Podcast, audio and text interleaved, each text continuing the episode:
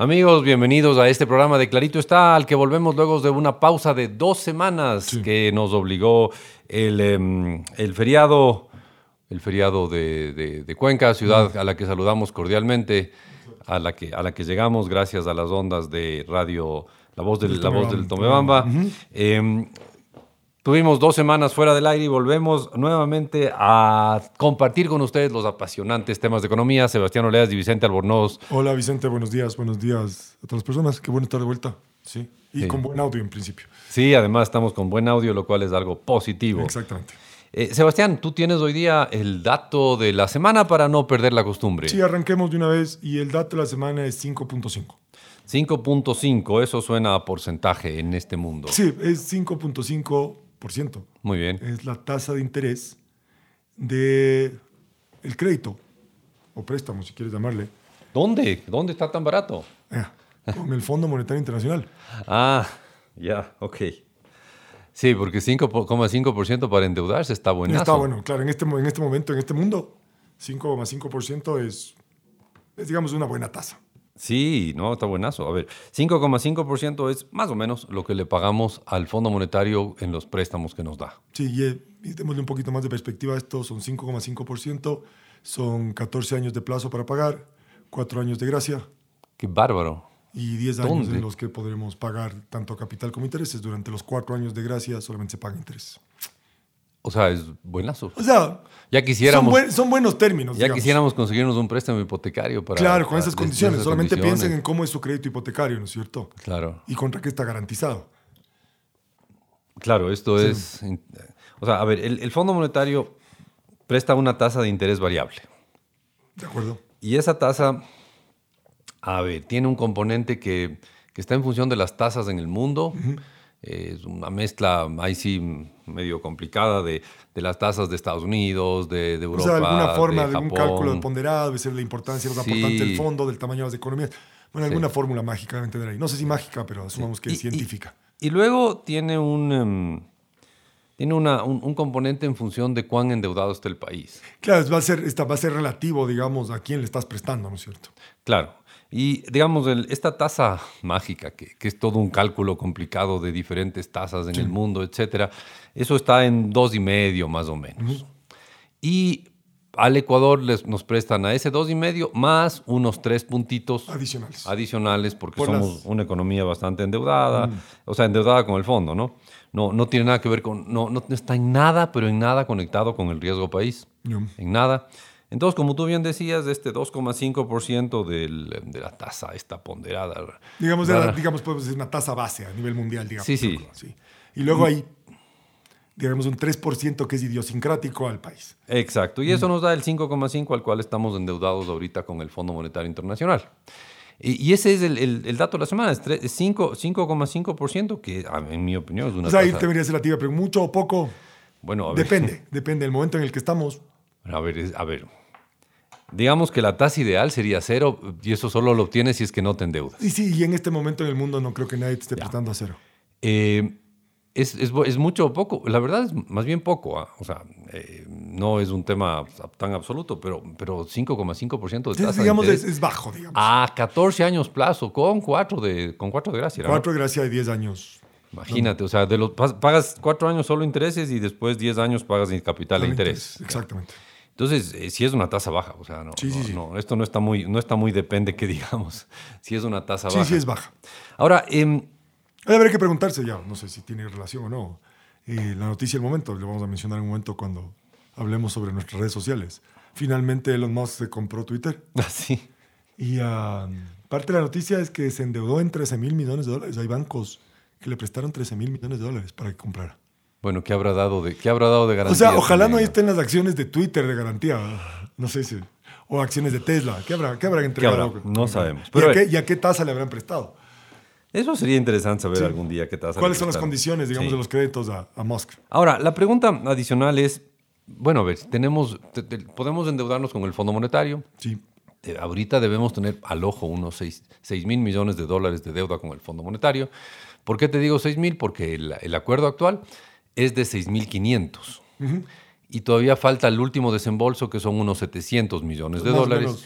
más a lo que le debíamos más viejo al Fondo Monetario al ojo calculo que le tenemos una deuda con el fondo de unos 6 mil En el neto. en el neto. O sea, los eh, 5.800 que ya le debíamos, de- di- digamos, de este, de este programa, más algún préstamo viejo, alguna cosa de esas, llegas a eh, unos 6.000 ahorita y estarás de unos 6.200, 6.300 por ahí, calculo, muy al ojo, eh, cuando hay el último desembolso que esperamos que llegue para fines de este año. Y, sobre todo ese monto vas a pagar una tasa de interés de 5,5%. Ahora, em, ¿Cuál sería la alternativa si es que no tuviéramos al Fondo Monetario? ¿O cuáles son las alternativas que podríamos considerar a- en vez del Fondo Monetario? Eh, emisión de bonos. Mm, ok. Am, nacional- ah, eh, dentro y fuera del país serían Claro. las dos opciones. Deuda, bonos internos o bonos, Bonos externos. Em, a ver, los bonos internos, ¿qué tasa de interés podrías pagar? Tal vez puedas pagar un 8 por ahí. O un más poco- quizás, ¿no? O sea, si tú ves un poco el riesgo país. Sí, tal vez un poco más, tal vez un 10%, 10%, podrías. ya, perfecto. Entonces, 10% de tasa de Además interés. que ya, si nos va, sería la un poco la historia de los bonos que Sí, pero a ver, el problema con los bonos eh, localmente emitidos por el gobierno es que no, no hay mucha demanda, o sea, no hay mucha No. gente comprando bonos del gobierno ahorita.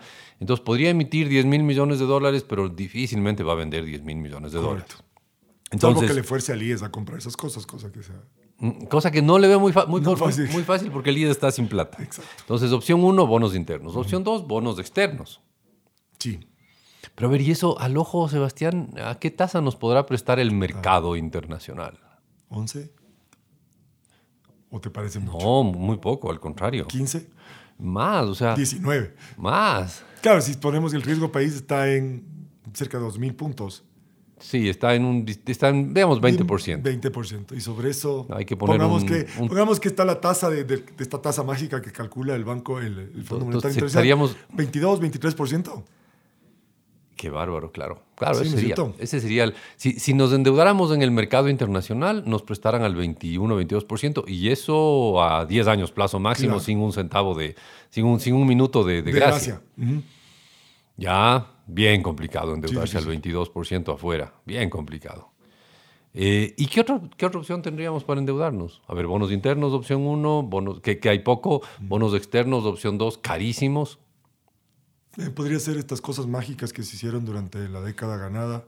En la, La con- preventa petrolera, por ejemplo. Ah, Podríamos- pucha, pero Pero eso, eso- pero eso es una caja de Pandora, Totalmente. ¿no? Eso no tienes idea qué hay ahí, qué hay ahí. Sí, y de hecho, no sé si has visto los titulares últimamente, y alguna noticia interesante sobre los viajes de algunos funcionarios que hacían a China. Mm. el- sí, o sea, A Shanghai, no era Shanghai, sí. a, a Singapur. Singapur usando el avión presidencial. Sí, y a firmar unos contratos de preventa. De preventa. unos contratos que hasta ahora yo no acabo de entender. No, y tampoco creo que hay transparencia. O sea, no creo que puedes ir y decir, oye, yo quisiera ver cuáles son las condiciones del contrato. Bueno, no, se, se puede ver el contrato, pero la cosa es de entender, porque está escrito en, está escrito en español, pero parece chino. Claro.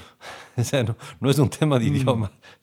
Pero bueno, entonces, amigos, si es que queremos endeudarnos más bien, con lo que estamos endeudados con el Fondo Monetario, pagamos una tasa de interés de 5,5%, como bien lo dice Sebastián, eh, y parecería ser la, la mejor tasa a la que podemos acceder. ¿ah? O sea, sí, claro. Si comparamos con la siguiente mejor alternativa, claro. claramente. Entonces, el Fondo Monetario y sus, ah, y sus, y sus préstamos, además del buen plazo, además de que sí existen, porque digamos, el- bonos internos no existen, además de que sí existen, nos dan una tasa de interés bastante Sí, decente. y ojo, esto no es una apología al Fondo Monetario Internacional. Sí, simplemente poner en, Sí, en no, es una perspectiva realidad, de cómo, cómo de te, cómo te fondeas, ¿no? Entonces, con el 5,5% amigos de tasa de interés a la que nos presta el Fondo Monetario y parecería ser una de las más bajas y de, y de- de más largo plazo a la que podemos endeudarnos, queremos eh, terminar este primer, primer segmento, pero antes decirles que para nuestra gran alegría, ustedes nos pueden escuchar en radios de cinco importantes ciudades del país. Estamos en Babahoyo los viernes a la una y media de la tarde en radio I99 98.9 FM. Estamos en Riobamba los viernes a las 9 de la mañana en Radio EXA 89,7 FM. También estamos en Cuenca los domingos a las 7 de la mañana en La Voz del Tomebamba 102.1 FM y 1070 M. Y estamos en Guayaquil los viernes a la una y media de la tarde en Radio I99 98,9 FM. Y claro, y la primera edición en, en Ondas Abiertas ocurre en Quito a las 9 de la mañana los viernes por Radio Democracia 920 AM y Radio EXA 92.5 FM. Y con esos datos nos despedimos por un instante y volvemos enseguida. Ya regresamos.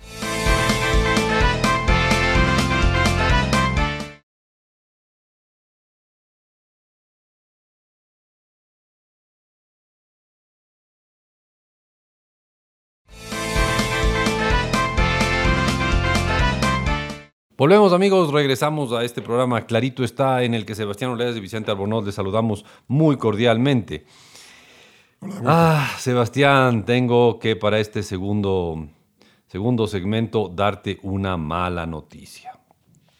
No me afecta. No te afecta. Me afecta porque, digamos, es como medio, somos medio consistentes con eso, con las malas noticias. Sí, a ver, eh, la, la mala noticia, Sebastián, es que la Reserva Federal de Estados Unidos, que es el, Banco, Central, de los Estados Unidos. Ay, casi, casi en un acto de crueldad con la ciudad de Cuenca, en el día de Cuenca, el 3 de noviembre, subió la tasa de interés referencial. Correcto. Y, las, y ahorita la tasa de interés referencial es una tasa que en la práctica está en 3.8%. Está entre, eh, entre 3,75 75 y 4%, y por lo tanto en la práctica está en 3.8%. Y esta tasa es básicamente la tasa a la cual los bancos le pueden pedir avances de liquidez. sí, esta es la tasa a la que... a la reserva. Esta es la tasa mínima que, se puede obtener por dólares sin ningún esfuerzo, digamos. Exacto. Entonces, esto es un... Esto es una mala noticia, Sebastián. Sí, por supuesto. Por supuesto. Y ojo, esto es... Ha venido subiendo, ¿no? Sí, no. En un momento tuvimos... Crónica de una muerte anunciada desde esto. Ah. sabíamos que venía. A principios de año tasas cercanas al 0%. Claro. Y ahora ha sido un aumento constante de, tasas de interés desde, básicamente desde marzo, por ahí que empezaron las tasas de interés a subir. Hemos tenido un aumento constante de las tasas y estamos hablando de tasas en dólares. ¿Qué las define el Banco Central de Estados Unidos, que es la Reserva Federal de Estados Unidos? Y el 3 de noviembre, desde el 3 de noviembre, las tasas están en 3,8%. En, 3,8%. Sí, ahí simplemente recordarle a las personas que nos están escuchando que hemos hablado de esto. Eh, la Reserva Federal, cuyo principal mandato y por lo general de mayor parte de bancos centrales en el mundo, es eh, mantener controlada la inflación. Sí. Utiliza esta herramienta para ese propósito, ¿no es cierto? La tasa de interés. Sí, a ver, Estados Unidos está con una, una inflación anual de más o menos 10%. 10%, exactamente. Que para Estados Unidos y para cualquier país organizado y civilizado es una tasa alta. Claro. Es altísima, debe ser la más alta desde... Ah, desde, desde, desde. Siempre es bueno comparar, ¿no? Sí, sí, sí, pero la cosa es, vamos, justamente es el tema que vamos a topar en un rato. Mm. Debe ser la tasa más alta. En 40 eh, años.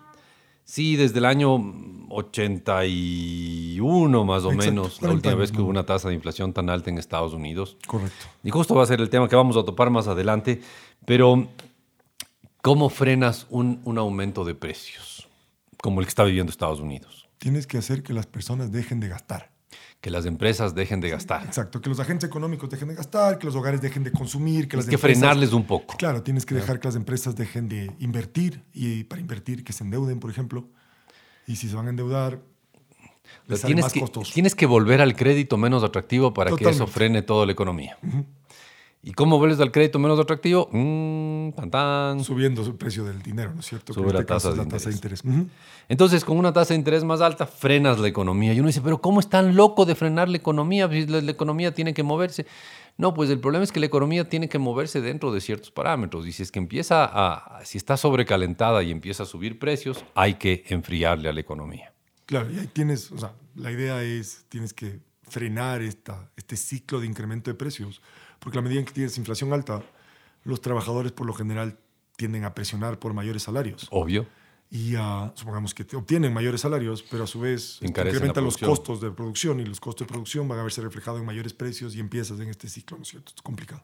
Sí. Entonces, eh, la Entonces, siempre está esta, esta, distinción entre la inflación esperada y la inflación realizada, ¿no es cierto? Entonces, si la inflación esperada siempre está al alza, eh, difícil, difícil frenarla, digamos. Las expectativas de inflación son complicadas de ajustar. Y por eso es que la Reserva Federal requiere, recurre a estas herramientas. Sí, o sea, no, estamos absoluta y totalmente seguros que la Reserva Federal no está feliz de subir la tasa de interés. Porque esto tiene impacto. O sea, de hecho, eh, en noticias, noticias de los Estados Unidos, por lo general el, Ejecutivo no le ha dicho mucho a la, a la Reserva Federal, cosa que no mm. corresponden, porque son, independientes. Pero ya hay ciertos asambleístas que le están preguntando a, al señor Powell, eh, ¿cuánto más va a subir la tasa de interés?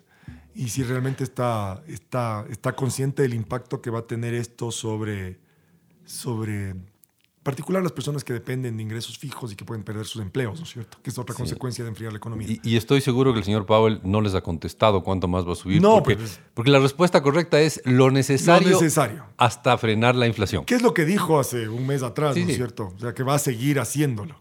Hace muchos años vi a un banquero central eh, europeo y le preguntaron algo de tasas de interés en una entrevista y dijo, disculpe, eh, cuando usted le pregunta a un banquero central sobre tasas de interés hay dos opciones, que no le diga nada o que le mienta. Exacto. ¿Qué prefiere? ¿Qué prefiere? Y, y el periodista le dijo, miéntame, y el, y el señor se rió y le contestó, nunca van a cambiar las tasas. Muy bien.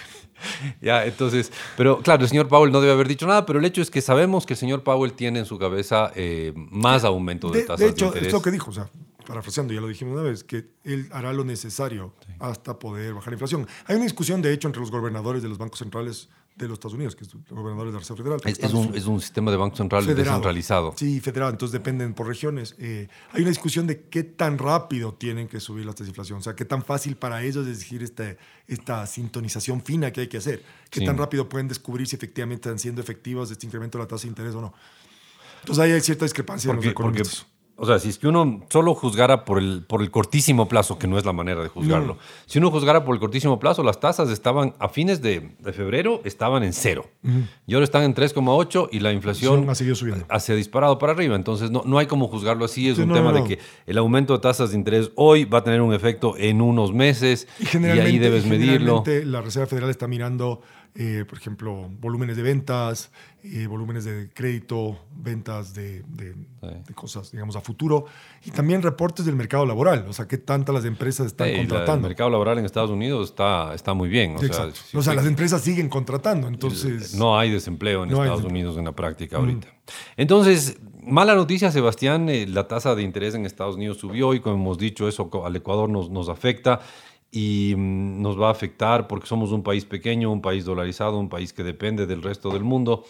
Este último aumento eh, que le sube a 3,8 no va a ser el último. No, no, no. No, va a ser el último. La pregunta es qué, tanto las va- qué tan rápido la van a subir, ¿no es cierto? O sea, todo indica que van, van a subir hasta niveles, pues bueno, nadie puede predecir el futuro. Niveles cercanos al 5% no, no parecen imposibles. No.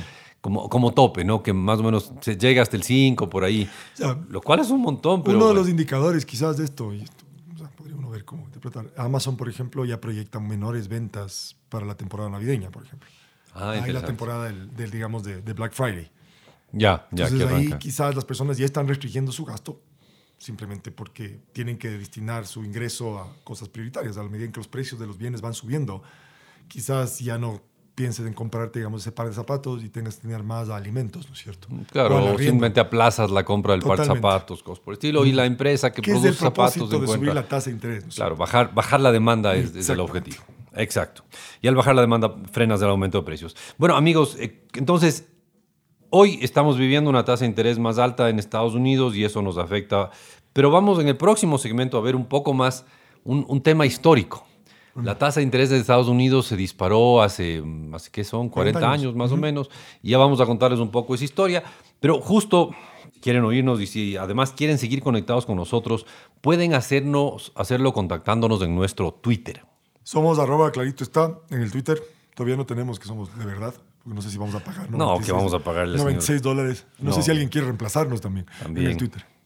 No, y em, somos arroba clarito está eh, y además eh, queremos agradecer, aprovechar la- el momento para em, comentarle a Patricio Isurieta que nos mandó, Patricio Isurieta Mora Bowen, que nos mandó un comentario muy gentil, muy amable. Lo tomamos muy en cuenta a su comentario, don Patricio. Y nos vamos a aplicar En más. el, en el Twitter nos mandó un comentario. Y si quieren contactarnos, pueden hacerlo por Twitter y además en nuestra página web, que es www.claritoestá.com, obviamente sin acento en la A. Y ahí podrán Está. encontrar links a nuestros programas pasados. Ya estamos al aire más de 10 años, Vicente. Sí, señor, y volvemos en un instante.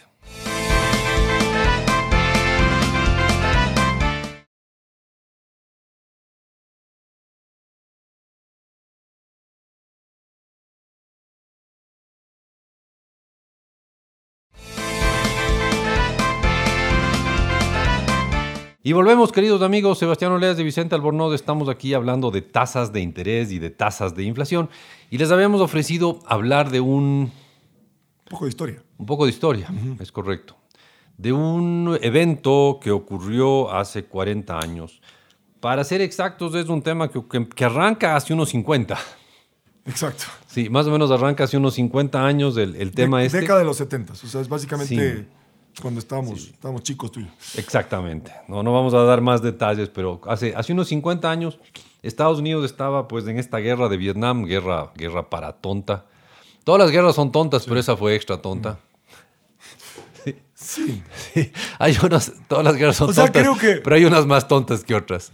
Sí.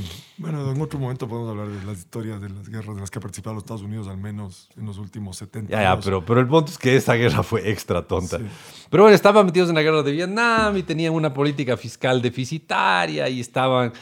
Y se metieron a- a- en problemas eh, adicionales porque em, con la guerra que hubo entre Israel y algunos de sus vecinos, varios países árabes crearon una, un embargo de petróleo y entonces había, había una mala política fiscal en Estados Unidos y había escasez de, de petróleo, subió el precio de la gasolina, la economía estaba un poco loca, por decirlo educadísimamente, estaba un poco loca la economía y tuvimos un aumento de precios, una inflación fuerte a comienzos de los 70. Correcto. Entonces, esto es lo que se conoce como el periodo del embargo petrolero.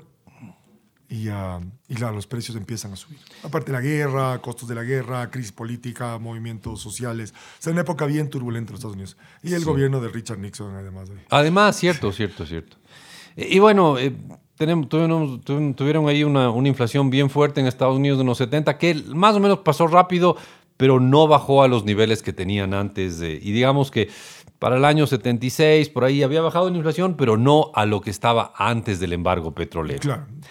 Y después la inflación como que se alimentó a sí misma, siguió creciendo y para eh, comienzos de 1980 la inflación en Estados Unidos llegó a 15%. 15%. Sin- sin- es- para ser exactos, para marzo del año 70 y 15%. 70, año, año- ma- marzo del año 80, 80, ujú. la inflación en Estados Unidos llegó al 15%, Que es un montón.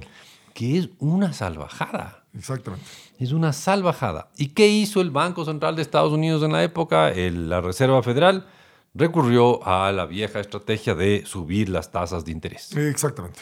¿Cómo se llamaba el hombre? Paul Volcker, Paul Volcker.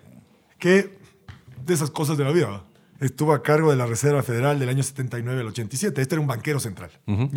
Y es como, digamos, en la, en la profesión es como, es como conocido Paul Volcker. Sí, claro que sí. Es como Hombre de hombre, digamos, de convicciones y firme.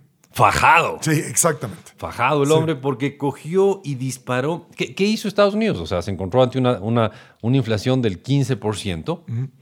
Y la misma tasa de interés que estábamos hablando, que ahorita subió a 3,8 y estamos escandalizados porque está en 3,8 y estamos aterrados de pensar que podría llegar a 5. Claro. Pues el señor Paul Volcker eh, decidió Disparar la tasa de interés. usar la tasa de interés más o menos hasta donde sea necesario Eh, para bajar claro. la inflación. Esa es, porque eso es, ¿hasta cuándo va a subir la tasa de interés, señor Volcker? Debe haber contestado hasta donde sea necesario. Necesario pues, para controlar la para inflación. controlar la inflación. Y entonces Estados Unidos subió las tasas de interés. eh, y, y es interesante porque tuvieron una, una subida inicial y una subida posterior. Exacto. Eh, y el hecho es que subieron las tasas de interés muchísimo en el año, eh, a- justamente cuando la inflación estuvo altísima. Y después como creyeron que ya había superado el asunto, pero no, la inflación seguía, La la inflación fue, digamos, un fenómeno persistente. seguía, seguía tercamente arriba y bajaron un poco las tasas, pero las volvieron a subir. Y digamos que en abril del año 80, 80, cuando el- la inflación estuvo así en su récord en 15%, las tasas de interés llegaron al 18%.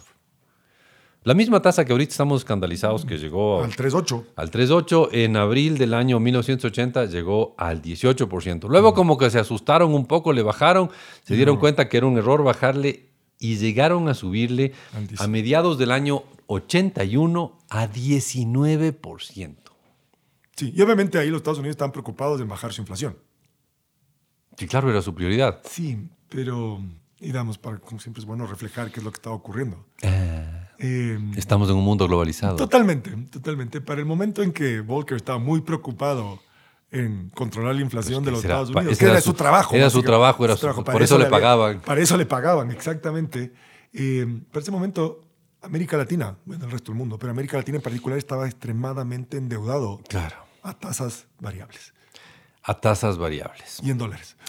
Entonces, nos habíamos endeudado los latinoamericanos en tasas, digamos, cuando, la, cuando esta tasa, la tasa gringa estaba en 5%, nos habíamos endeudado los latinoamericanos. Aquí en el Ecuador tuvimos, tuvimos eh, En los un, 70, par de, un par de dictaduras que, que les parecía lindísimo En endeudarse. el pleno boom petrolero, no sé si la resulta familiar, el pleno boom petrolero, excesiva cantidad de recursos y excesiva, y excesiva endeudamiento. Es, es lo, es lo absurdo, ¿no? En las épocas en que tenemos más plata, más nos endeudamos. Correcto. Porque nos pasa una... La maldición del nuevo rico es que te vuelves sujeto de crédito. Sí, Y entonces, como, tú- como eres sujeto de crédito, como te pueden dar crédito, te dan crédito y, las, y los gobiernos populistas de este país no encuentran mejor cosa que decir, bueno, gracias, traiga nomás, de nomás. traiga nomás. Y firman. Y firman y se endeudan como locos. Y nos habíamos endeudado en América Latina a tasas de interés variables. Y sí, nos endeudamos al 5%, 6%. Porque no se veía tan mal, ¿no es cierto? Ah, pues no se veía tan mal. Y de golpe esas tasas empezaron a subir un poquito, un poquito, otro poquito, otro poquito, otro poquito. Y llegaron, como bien decíamos, en el año 81 a superar el 19%. Correcto. Y ahí es cuando básicamente se desata lo que se conoce como la crisis de la deuda en América Latina, con Claro. el default de México. Y default es básicamente. México dijo, ya no puedo pagar. No puedo pagar esto y entro en moratorio. Y, um, Y nos metimos en dos, dos, dos décadas de crisis, o al menos claro, una, que- una década la- para toda se América conoce la, Latina. la década de los 80, se conoce como América Latina la década perdida. Si uno ve los indicadores de Ecuador, terminan siendo casi dos décadas.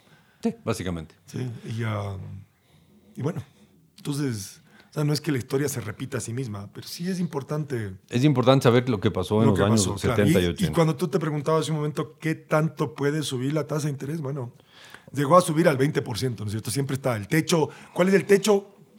Sí. Sí, el que sea necesario, básicamente.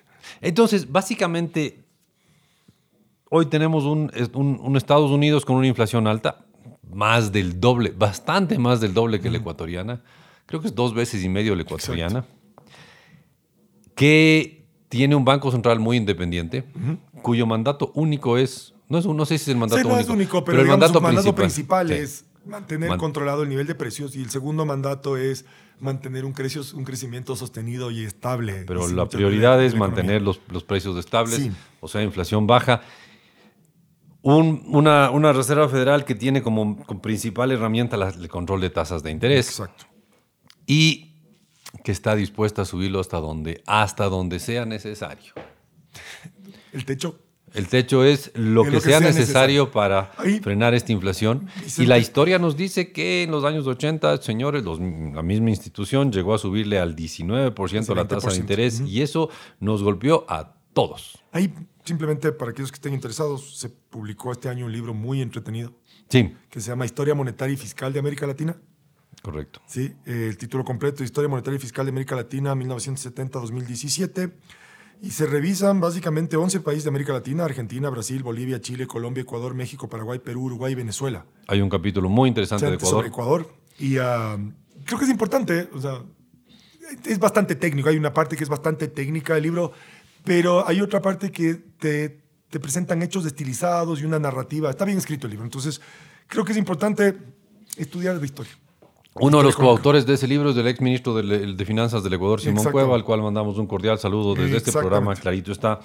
Y les recomendamos este libro de la historia monetaria Y fiscal. eh, y fiscal de América Latina, en la cual van a ver ustedes cómo las tasas de interés en Estados Unidos afectan profundamente a nuestra, nuestra región.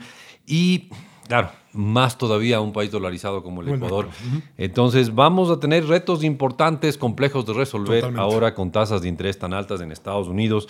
Y con eso, amigos, queremos despedirnos, pero no sin antes decirles que si quieren volver a oírnos o si quieren recomendarle a alguien que nos oiga, O si no pudieran oír alguna parte de este apasionante programa. entonces pueden oírnos en podcast. Los podcasts son archivos de audio que se guardan en la web.